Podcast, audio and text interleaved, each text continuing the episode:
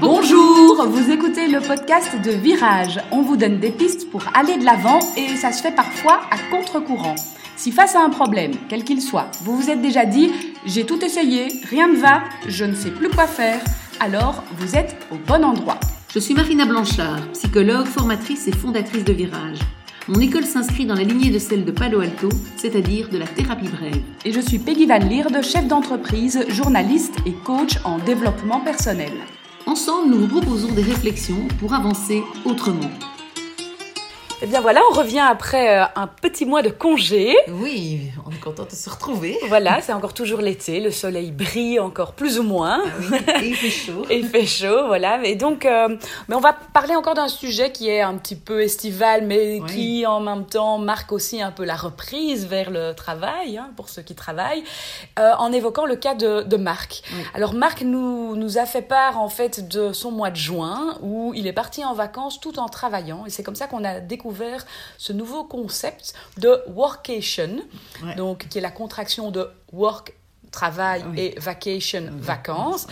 Et donc, euh, au mois de juin, il est parti télétravailler à l'étranger. Alors euh, ça semblait très sympathique parce que il était au bord de la mer, il a profité de la chaleur de la mer euh, et de toutes ses réjouissances tout en travaillant et en faisant ses heures de travail réglo en accord avec l'employeur, etc pas trop de soucis à ce niveau-là. Par contre, Marc est revenu en fait euh, bah, vers toi, euh, Marina, avec plutôt cette question, une fois qu'au mois de juillet, il est parti en vacances en famille, c'est là que c'est devenu un peu plus problématique. Mais oui, parce qu'il s'est retrouvé avec euh, ce réflexe quelque part, ou cette habitude de pouvoir jongler entre les deux, qui avait très bien fonctionné en juin.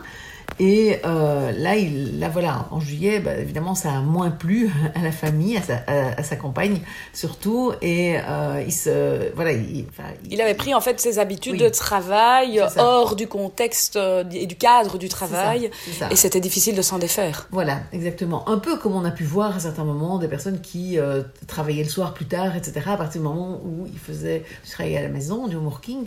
Et donc, euh, c'est vrai que ici, bah, c'est un peu la même idée. Il s'est retrouvé en vacances au départ, voilà, c'était bien clair pour lui qu'il était en vacances, sauf qu'il avait pris son ordi mais comme il, nous, il, il, me le disait, c'est par habitude en fait, euh, parce que pour classer ses photos, voilà, euh, pour regarder une série éventuellement. exactement, exactement, il le prend toujours en vacances et même parfois répondre à des mails perso, puisque voilà, il y a, il y a, les deux.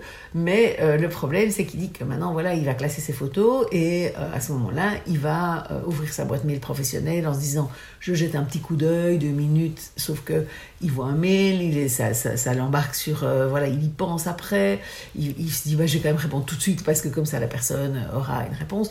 Et il dit ça, je ne faisais pas du tout avant. Mhm. Mais là, j'ai senti cette compatibilité des deux finalement qui, euh, qui fait que voilà ça, ça, et ça me plaît bien en fait ça me plaît bien de voilà mhm. ça le travail a un, côté plus léger au soleil on va dire hein. on mhm. dit que la misère est moins pénible au soleil mais euh, enfin c'est Charles Aznavour qui le disait mais c'est vrai que le travail aussi probablement est moins pénible au soleil mais du coup euh, le problème, c'est que la frontière entre la vie privée et la vie professionnelle devient plus floue. Alors pour Marc, visiblement, le problème est en partie là, mais pas trop. C'est surtout pour sa compagne que c'est mal vécu. C'est ça, oui. Elle, elle, le vit, elle le vit clairement mal.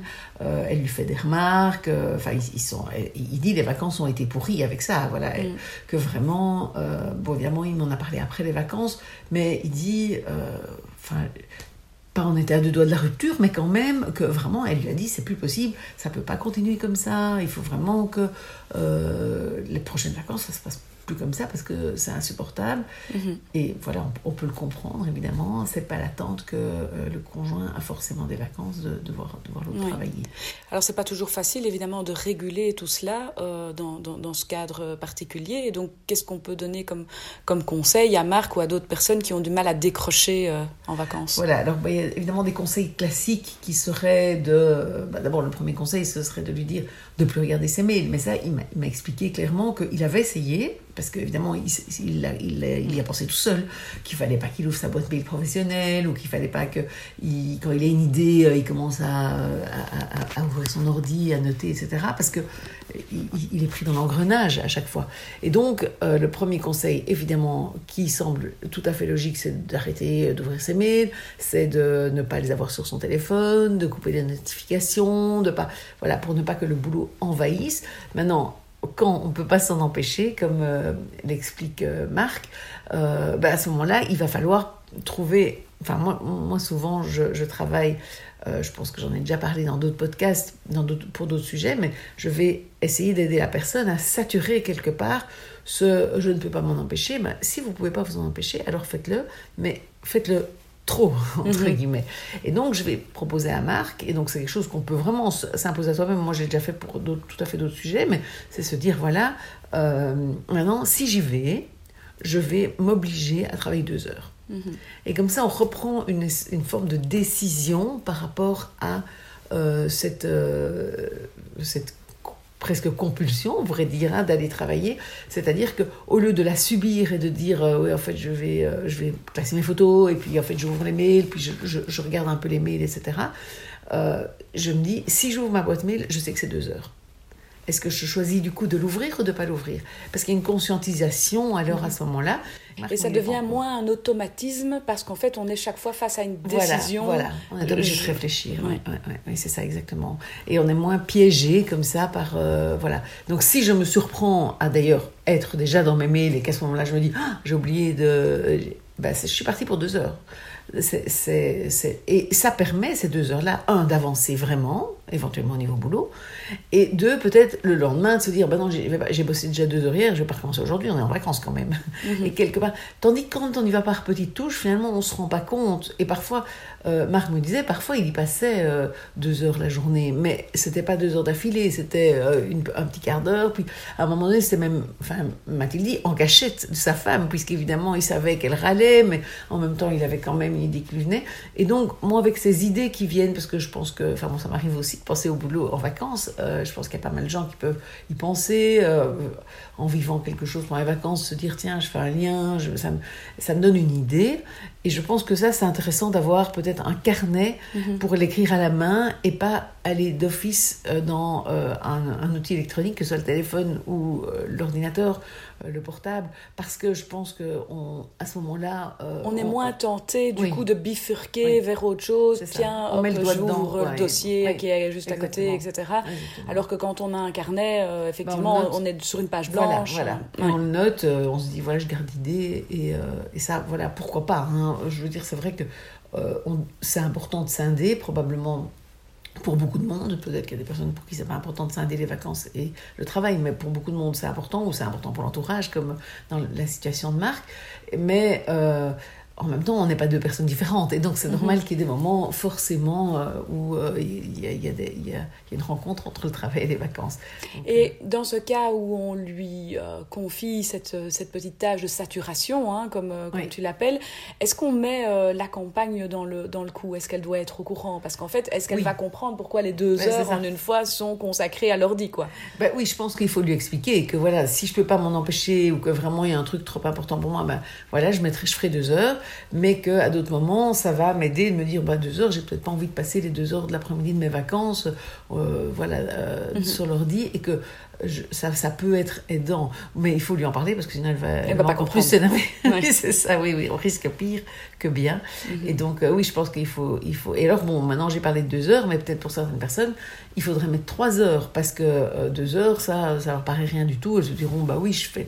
En fait, ce qu'il faut, c'est que ce soit un peu trop, comme je disais tout à l'heure, pour qu'on se dise, ouf, quand même, il passait trois heures ou toute l'après-midi, euh, voilà, ça pourrait être la demi-journée, quoi. Il faut un côté répulsif oui, pour qu'on n'ait pas envie d'y tomber. Ben, C'est-à-dire que, ou qu'on le fasse vraiment à fond et que ça nous permette de nous dire, bah voilà, je l'ai vraiment fait, mais du coup, ça va aider à, à moins le faire le lendemain, ou euh, voilà je pense que de toute façon, si vraiment je dois travailler parce que j'ai des trucs à faire, ben voilà, autant alors que ce soit 3 heures l'après-midi mhm. et que j'avance vraiment, plutôt que d'avoir le truc en tête qui, qui, qui, me tourne tout le temps en tête. Et que du coup bah je, vais enfin j'ai envie de dire je vais pourrir mes vacances autrement parce que je serai là en, en mode frustration. Je voudrais j'aurais voulu avancer sur mon truc. Donc euh, voilà c'est important. Et c'est pour ça qu'il faut que ce soit quand même un temps suffisamment long pour la personne pour que d'un côté c'est effectivement cet effet je sais pas si c'est répulsif mais plutôt euh, de c'est beaucoup quand même. Mm-hmm. donc il y a une prise de conscience de c'est beaucoup quand même et en même temps euh, qu'il y ait euh, l'effet d'efficacité, puisque ça permet aussi de dégager peut-être la journée du lendemain, parce que j'ai fait assez aujourd'hui, que si je fais un tout petit peu, le lendemain je me dis, il faudrait quand même encore que j'avance là-dedans. Donc euh, qu'il y ait une satisfaction aussi, tant qu'à faire, autant qu'il y ait une satisfaction, et que ce ne soit pas que de la frustration. quoi. Une autre piste qui est peut-être un peu plus classique, mais si on ne l'a pas encore mis en œuvre, ça vaut peut-être la peine d'essayer, c'est en fait d'établir aussi un, cadre, tout simplement, en famille, et de se mettre d'accord sur un certain timing, un moment de la journée ou un moment sur les vacances, où effectivement euh, ce moment sera consacré au travail, mais c'est en accord avec la famille et donc ça devient moins conflictuel. Oui, c'est ça. Il faut que ce soit en accord avec la personne elle-même, qu'elle se dise Moi, je suis d'accord de mettre dans mes vacances mhm. euh, voilà, deux heures de travail par semaine ou une heure par jour. Enfin, voilà, en fonction des besoins professionnels qu'on a, parce que c'est vrai que parfois, comme indépendant, on ne peut pas lâcher comme ça euh, tout à fait son boulot, même si on délègue une partie on, voilà, on, doit garder un contact avec la personne qui, qui, porte le projet euh, le temps qu'on n'est pas là. Et donc, effectivement, c'est important de pouvoir proposer des choses plus, plus classiques aussi. Parce qu'une autre, euh, euh, une autre réflexion que je me fais, c'est que ça peut être très anxiogène pour certaines personnes aussi de couper complètement et après de se dire le jour de ma reprise, j'ai 250 000 exactement, et je suis inondée. Et donc parfois, effectivement, pour aménager certaines choses en vacances fait partie du confort. Oui, oui, tout à fait. C'est tout à fait juste. Enfin, personnellement, c'est ce que je fais. Hein. Je gère quand même mes mails euh, tous les deux jours. Je, je, gère mes mails parce que sinon voilà, je, voilà, j'en ai beaucoup trop en revenant. Et, c'est vrai qu'alors on perd presque tout le bénéfice des vacances euh, mhm. au, retour. Donc effectivement, ça je pense que chacun doit euh, trouver ce qui est juste pour lui et comme tu le dis, pour l'entourage, puisque effectivement, bah, les vacances, enfin moins qu'on part tout seul, mais les vacances en général, ce sont des moments partagés, ce sont des moments où on se retrouve. Et donc c'est vrai que c'est un peu dommage euh, de, de, continuer à fonctionner comme avant alors que c'est, un peu des, des bulles d'oxygène quand même normalement. Mhm. On espère d'ailleurs que c'était le cas pour beaucoup d'entre vous. ce sera le cas. Et oui, puisqu'on est quand même encore dans cette saison euh, estivale et que ben, la semaine prochaine, on va parler d'un tout autre euh, sujet, mais qui concerne les vacances aussi. Ben voilà, la garde alternée, comment est-ce qu'on le vit Voilà, on se retrouve la semaine prochaine. À la semaine prochaine. Vous pouvez aussi nous suivre sur Instagram, sur la page Virage Psychologie, et ça vous donne l'occasion de mettre des commentaires et de nous proposer de nouveaux sujets.